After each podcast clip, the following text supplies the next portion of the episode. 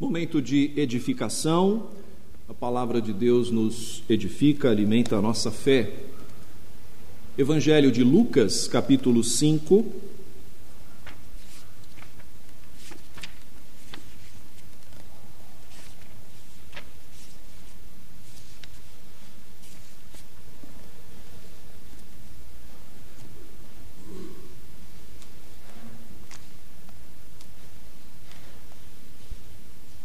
versículo 36 até o 39.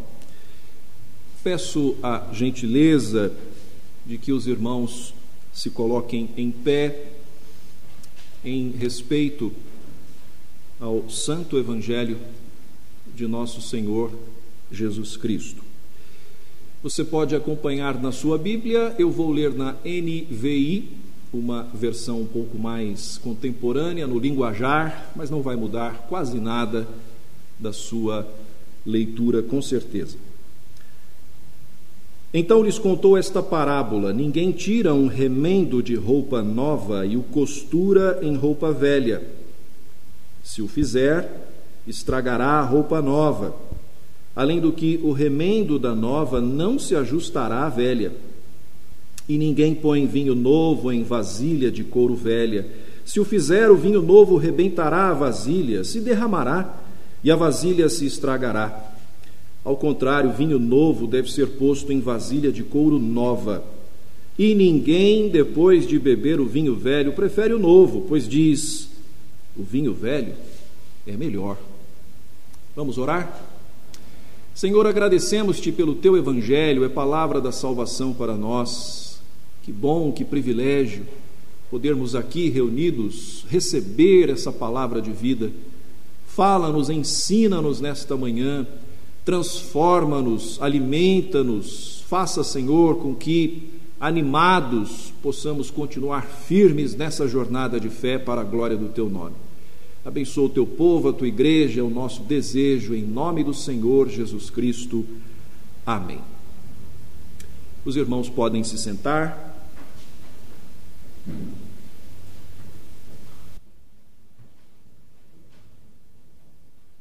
Eu vou chamar aqui à frente as crianças que temos aqui presentes para o nosso culto infantil. Vou chamar também as meninas Iane e Larissa. É importante nós registrarmos aqui.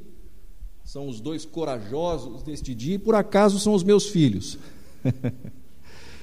então, até para valorizar esse momento, eles se prepararam, estavam ansiosos para vir à igreja, não é? Esperamos por esse momento. Então, está aqui. E temos duas irmãs que se dispuseram a estar com as crianças neste mês de setembro. Então, fica o convite, a recomendação para todos os pais: tragam seus filhos para este tempo com as crianças, tá bom? Então, as nossas irmãs é quem vão falar com vocês. A Patrícia também vai dar uma força lá, né? Está lá sentadinha e assim vamos em frente com a graça de Deus.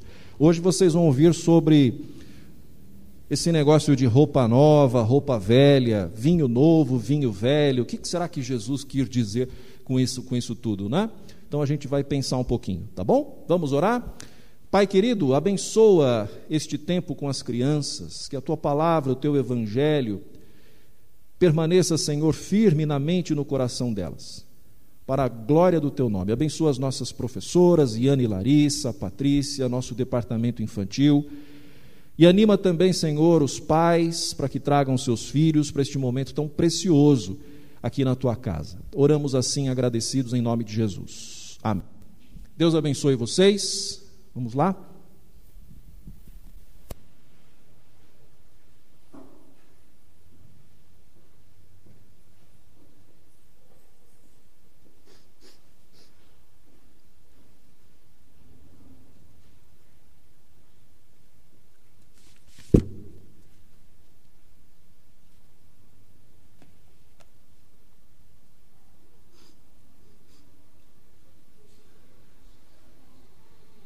Meus irmãos e minhas irmãs,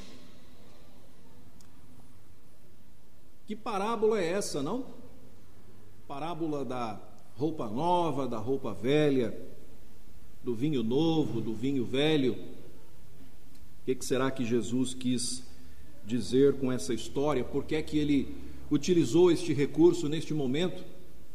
Interessante nós pensarmos que Jesus tinha uma didática muito boa, muito interessante. Não à toa é chamado de o mestre dos mestres, né? Sabia se comunicar muito bem, como ninguém.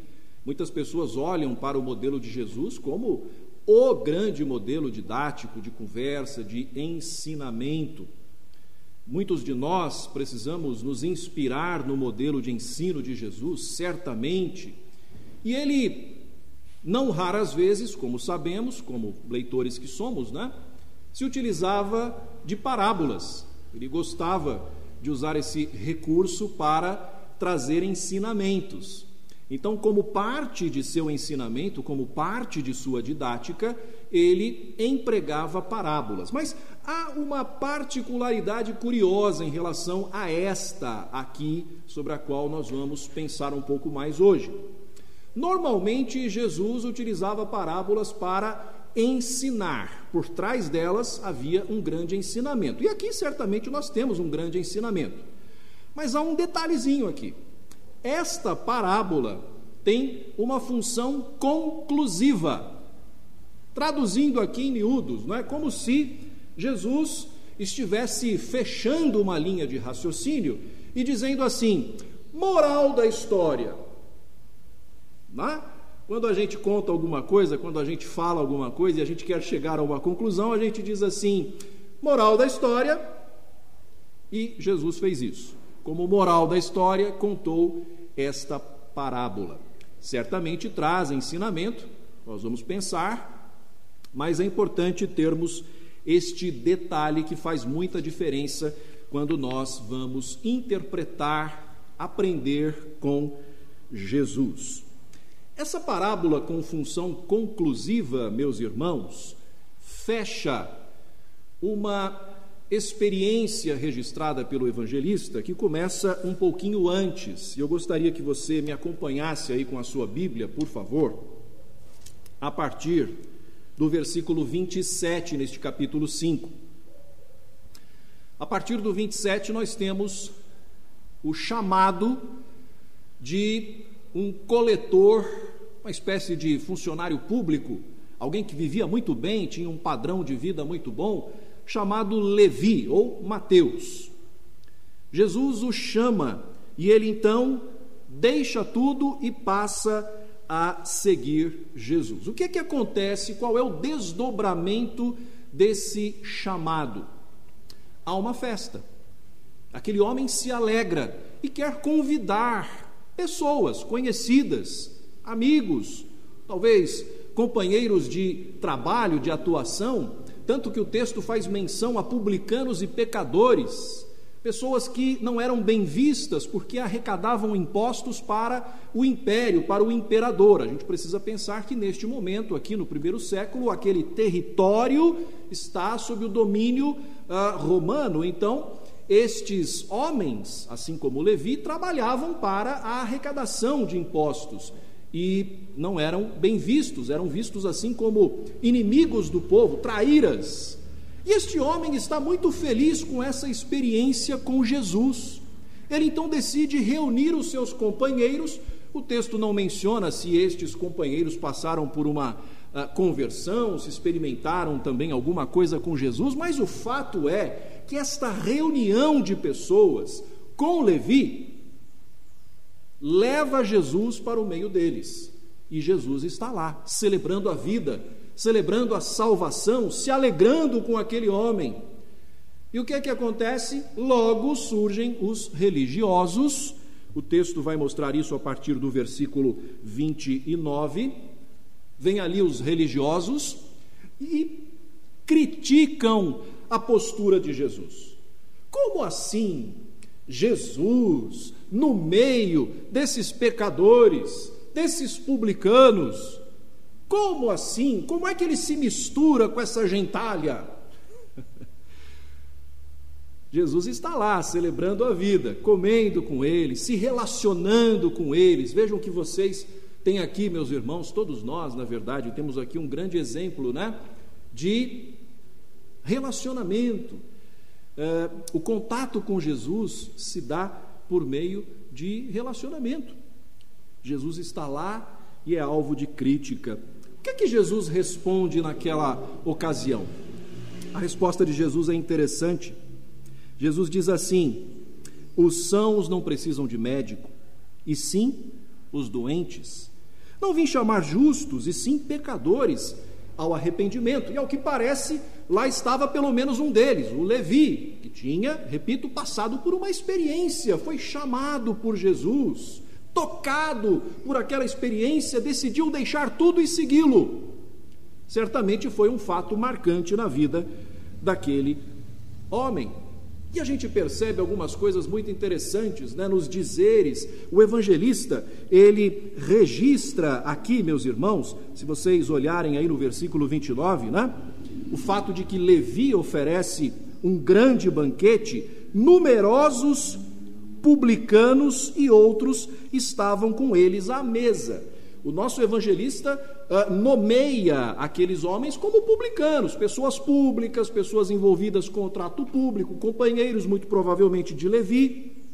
Agora, o preconceito vem da parte dos religiosos, porque vejam vocês, no versículo 30, os fariseus e os escribas murmuravam contra os discípulos de Jesus, perguntando: por que comeis e bebeis com os publicanos e pecadores.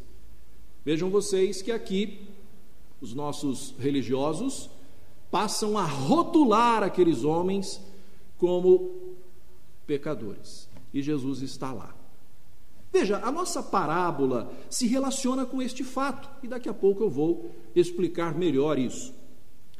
Mas também se relaciona com um fato imediato. Podemos dizer que a parábola está num contexto imediato. E qual é o contexto imediato? O fato de que os discípulos de Jesus são criticados por não orarem e jejuarem.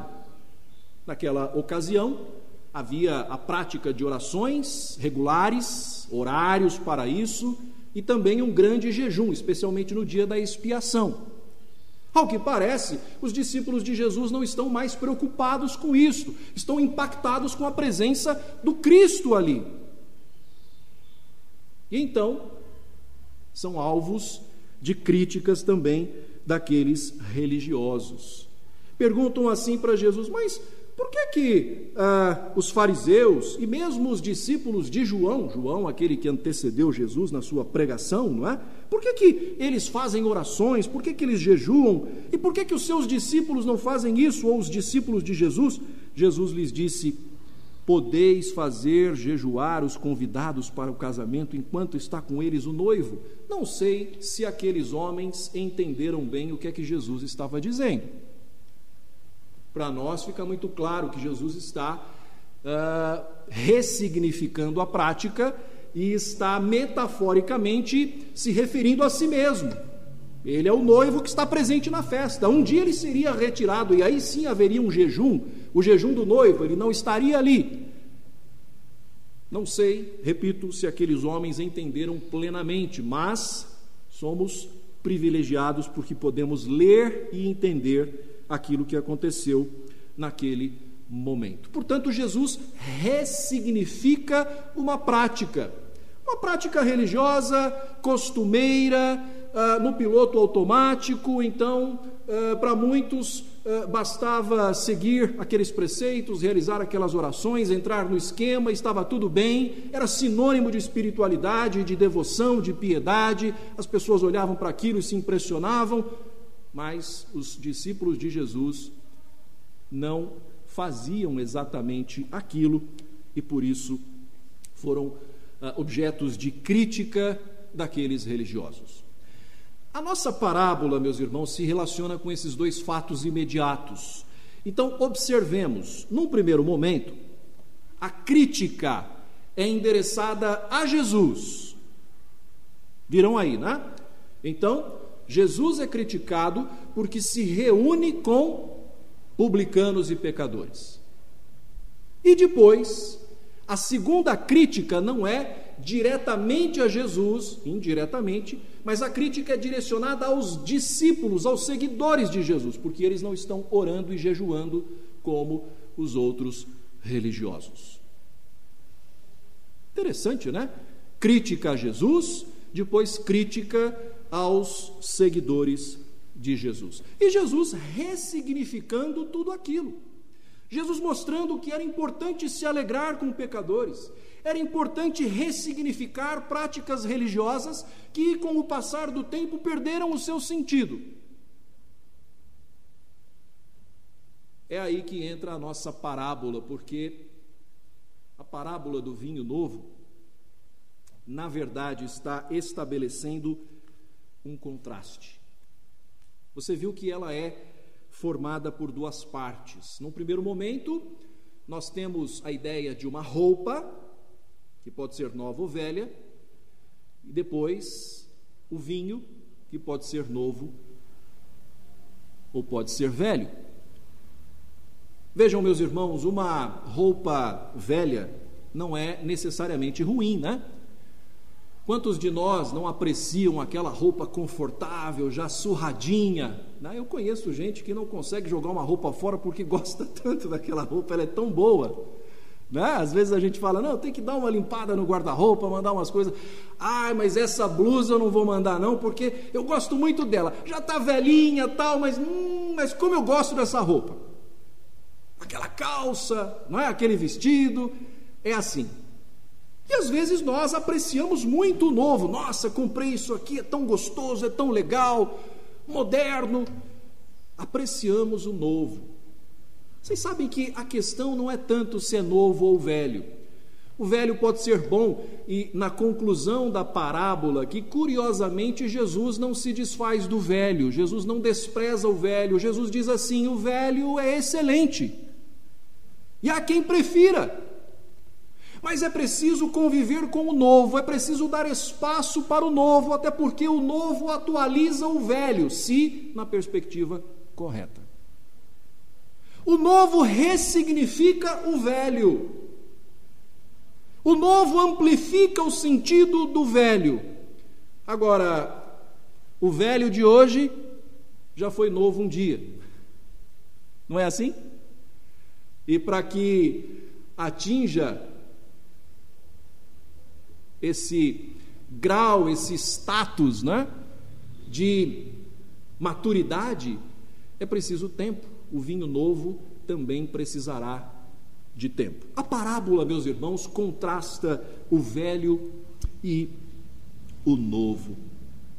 E olhando para toda essa história, a gente percebe que Jesus está ah, ensinando algo muito precioso ele, em pessoa, representa um novo tempo na vida do povo de Deus. Ele, em pessoa, representa uma novidade. E essa novidade, meus irmãos e minhas irmãs, acolhe pecadores, se mistura com eles. Essa novidade é capaz de conviver com o diferente. Essa novidade representada por Jesus não tem preconceitos, mas sabe caminhar e ouvir o diferente, se alegrar com aqueles que se alegram. O novo representado por Jesus, a nova aliança representada, uh, personificada em Jesus, a nova aliança, meus irmãos, se alegra com pecadores e também ressignifica práticas. Era importante ressignificar práticas que com o tempo perderam o sentido e eram praticadas na base da hipocrisia. Jesus vai muitas vezes criticar religiosos por conta de sua hipocrisia. Um hipócrita é um ator, aquele que representa um papel. Ao que parece, os religiosos estavam muito preocupados com as aparências, Jesus estava olhando outra coisa estava olhando para o coração, o novo representado por Jesus. Era uma nova forma de relacionamento, uma ressignificação de rituais e práticas religiosas. Mas curiosamente, Jesus não estava jogando fora a riqueza, a tradição, mas estava sim dando um sentido apropriado. Como essa parábola, meus irmãos e minhas irmãs, é interessante para nós. Se o novo fazia isso, o velho tinha dificuldade de se alegrar com pecadores. O velho tinha dificuldade de se alegrar com aqueles que estavam vivendo uma experiência profunda com Deus, um novo tempo em suas vidas. O velho queria insistir na hipocrisia, no status quo, na manutenção das coisas como sempre foram. Essa história toda nos faz pensar, meus irmãos e minhas irmãs. O novo contrasta com o velho. É interessante que uma roupa entra num corpo e o vinho precisa de um receptáculo, de um odre, de um recipiente. A roupa precisa ser vestida, acolhida por um corpo. O vinho precisa ser acolhido, abrigado, guardado, protegido num recipiente. Meus irmãos e minhas irmãs, para acolher o novo, para nós acolhermos o novo, precisamos, em primeiro lugar, deixar as velhas seguranças. Deixe-me mostrar uma coisa muito interessante para vocês nesse capítulo 5 do Evangelho de Lucas. Vá comigo no comecinho desse capítulo para você ver como o evangelista está intencionado a trabalhar uma ideia aqui. Vejam vocês, logo no começo do capítulo 5 do Evangelho de Lucas, nós temos o registro do que normalmente nossas Bíblias chamam de pesca maravilhosa. Deve estar assim aí na sua Bíblia. Então, de 1 a 11, nós temos esse registro. Eu não vou aqui ler o texto, mas você deve se lembrar, até mesmo batendo os olhos aí, né? Lembram quando ah, Pedro argumenta com Jesus, dizendo: Olha, eu já pesquei a noite inteira e tudo, não peguei, não peguei nada. E Jesus diz: Não, pode lançar as redes. E aí Pedro diz: Bom, não pegamos nada mais sob a tua palavra, vou fazer isso. E o que é que ele faz? Lança as redes. Resultado: uma grande pesca. Vejam vocês que coisa interessante, né? Eu estou dizendo aqui que para acolher o novo que vem de Jesus, a realidade dessa nova aliança pressupõe a superação de velhas garantias, de velhas seguranças. O que é que nós temos ali? Nós temos um homem cheio de si, confiante na sua experiência. Veja, ele era um pescador. Ele conhecia aquele lugar, conhecia o seu ofício, sabia o que estava fazendo. Chega para um pescador experiente aí e diga: Olha, aqui vai acontecer isto ou aquilo. Provavelmente ele vai argumentar. Não, eu já conheço o lugar. Aqui não dá peixe. Ou não, naquele lugar lá dá peixe. Hoje está bom para pescar. Não, hoje, hoje não está dando nada. Ele já sabe, ele conhece, ele tem experiência. Pedro, cheio de si, tenta argumentar. Ele está preso em sua velha segurança, e a sua velha segurança é a sua experiência, a sua vida. E o que é que acontece? Ele, curiosamente, supera essa velha segurança, confia na palavra de Jesus e obedece. Vejam vocês aí, no capítulo 5, uh, ah, versículo 5: Mestre, havendo trabalhado toda a noite, nada apanhamos, mas sob a tua palavra lançarei as redes. Isto fazendo, eu gosto dessa ênfase do evangelista, porque denota que houve uma obediência, ele fez conforme a palavra, a palavra de Jesus. Isto fazendo, apanharam grande quantidade de peixes e rompiam-se-lhes as redes. Como explicar este fenômeno? Como fica a experiência de Pedro diante da palavra de Jesus? Esse fato impressionou a todos, especialmente a Pedro. E vejam vocês o resultado dessa experiência. Versículo 11: Arrastando eles os barcos sobre a praia, deixando tudo, o seguiram. Eles foram capazes de deixar sua fonte de renda, eles foram capazes de deixar a sua segurança. Eles aqui se apoiaram tão somente na palavra de Jesus, tornaram-se seguidores de Jesus. Pedro e outros companheiros. O novo pressupõe a superação de velhas seguranças. Seguranças que muitas vezes nos amarram, nos impedem de darmos saltos, eu sempre digo, saltos de qualidade na vida e no nosso relacionamento com Deus. Muitas vezes nós nos agarramos a certas velharias que precisam ser superadas, meus irmãos e minhas irmãs. Jesus propõe o novo. Jesus estabelece um contraste com o velho. O velho não é ruim. O velho só é ruim quando paralisa, quando é cristalizado, quando ao invés de tradição vira tradicionalismo.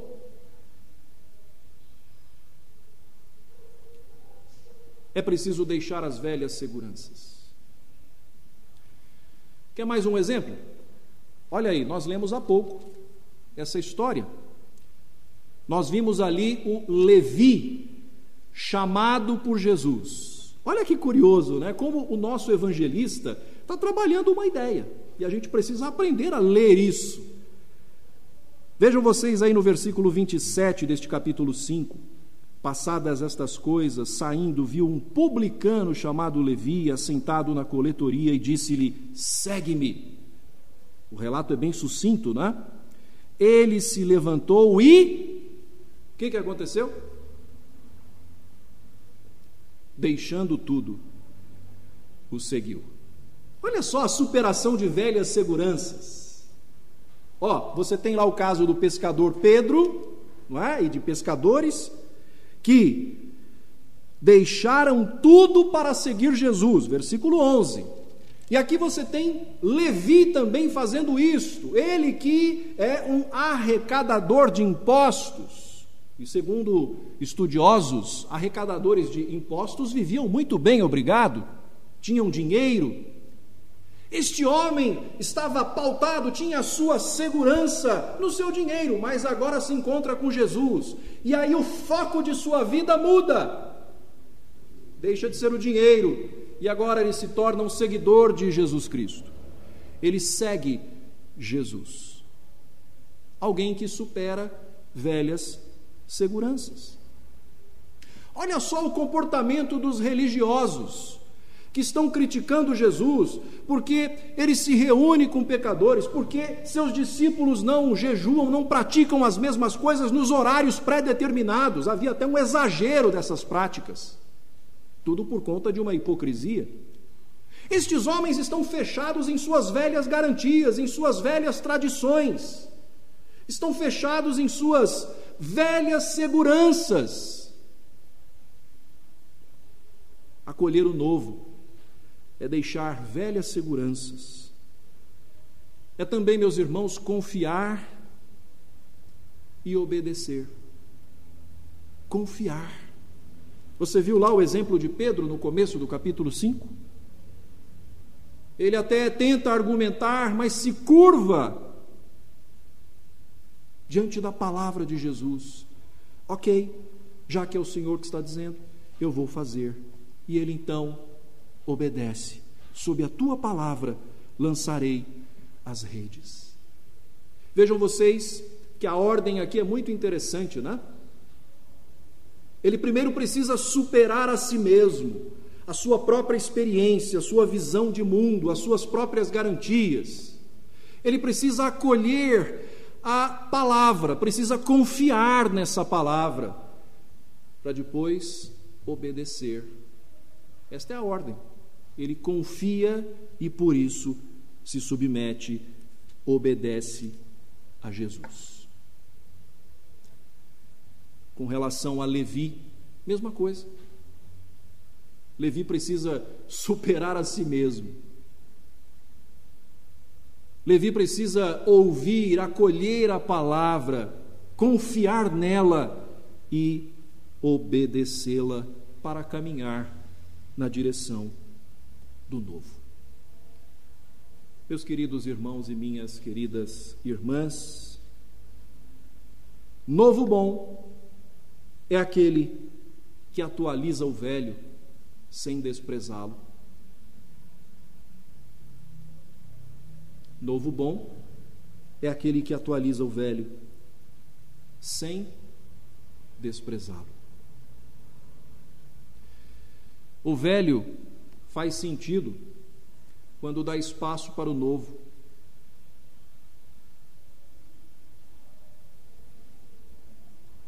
Agora, quando o velho se fecha,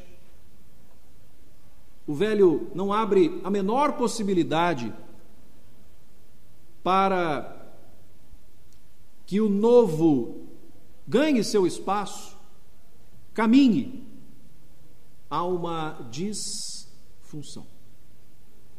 Problema. Esse é um conflito interessante porque nos faz pensar sobre a nossa vida com Deus, a nossa vida cristã. Certas velharias presentes em nós nos impedem de saltos de qualidade, mas a proposta de Jesus revitaliza a nossa vida.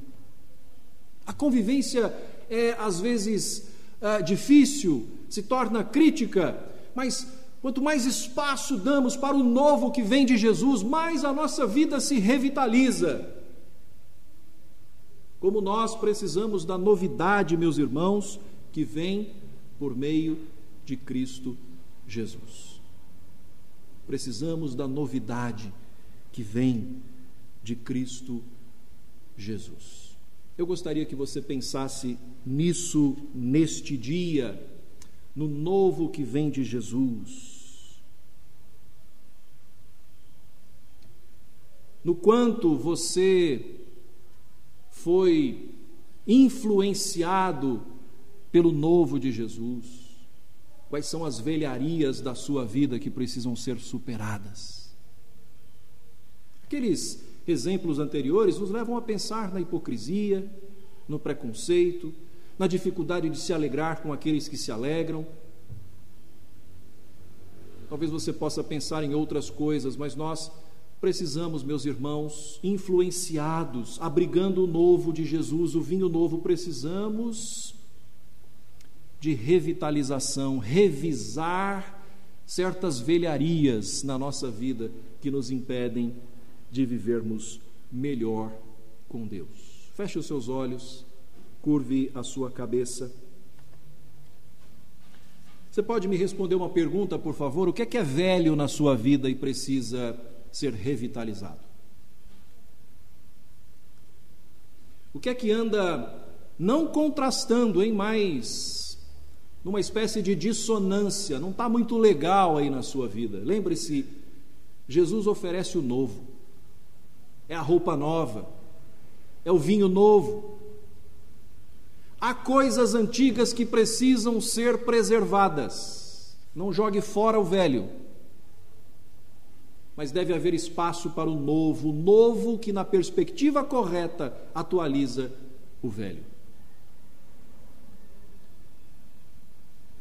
Se nós só preferíssemos o novo, a título de exemplo, poderíamos jogar fora o Antigo Testamento, poderíamos ficar somente com o novo. Mas não, nós precisamos do Antigo Testamento. Nós precisamos dessa riqueza, desse conhecimento, ele nos é útil. Mas o velho sem o novo não faz o menor sentido. E é assim na nossa vida, meus irmãos, há coisas que precisam ser mantidas, mantenha. Mas há coisas que precisam ser revitalizadas. É preciso um novo olhar, uma nova experiência. E Jesus proporciona isto. Ele nos dá vinho novo, sangue novo. Estamos numa nova aliança, num novo nível de relacionamento com Deus. Oremos. Agradecemos-te, Senhor, por tua palavra, pelo teu santo evangelho, pelo novo que nos vem de Jesus. Senhor, que possamos de fato, com o teu auxílio, com o teu espírito, com a tua graça, renovar, atualizar áreas da nossa vida, mantendo aquilo que realmente importa, aquilo que é importante, mas com coragem, decidindo seguir Jesus, abraçar o projeto de Jesus, doa quem doer, sejam quais forem as ah, circunstâncias, as consequências. Dá-nos coragem para assumir o novo, este projeto que nos vem pelo Evangelho, que nos vem de Jesus Cristo, nosso Senhor. Ah, Senhor, revitaliza as nossas vidas para a honra e glória do Teu nome. Revitaliza esta igreja, Senhor, para a honra e glória do Teu nome. Revitaliza o Teu povo neste país para a honra e glória do Teu nome. É o que nós te pedimos, em nome de Jesus. Amém.